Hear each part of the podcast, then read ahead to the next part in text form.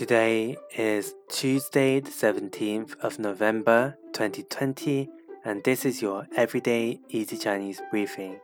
大家好，我是林老师, and welcome back to our regular podcast listeners.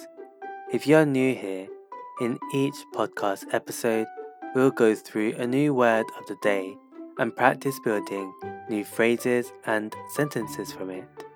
Today's word of the day is 好,好, which you may know means good, but it can also mean easy if combined with certain characters. Let's look at three examples today.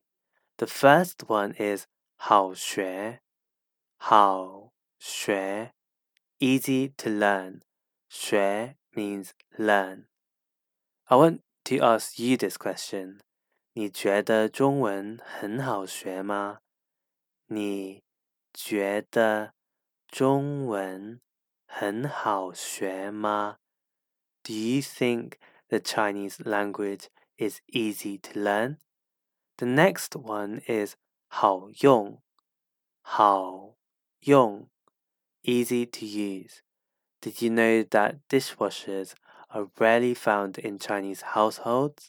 A common question from curious Chinese household owners is 家用洗碗机好用吗？家用洗碗机好用吗？Are dishwashers easy to use? Finally, we have 好办。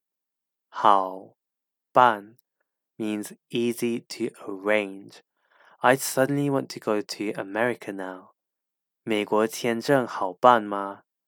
美国签证好办吗？Is an American visa easy to arrange?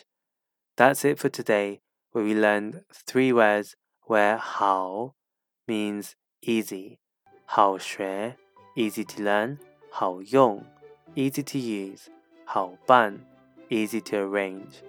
If you want to see these words and sentences, head over to the forum section of our website www.everydayeasychinese.com and also remember to subscribe to our YouTube channel Everyday Easy Chinese for free weekly lessons.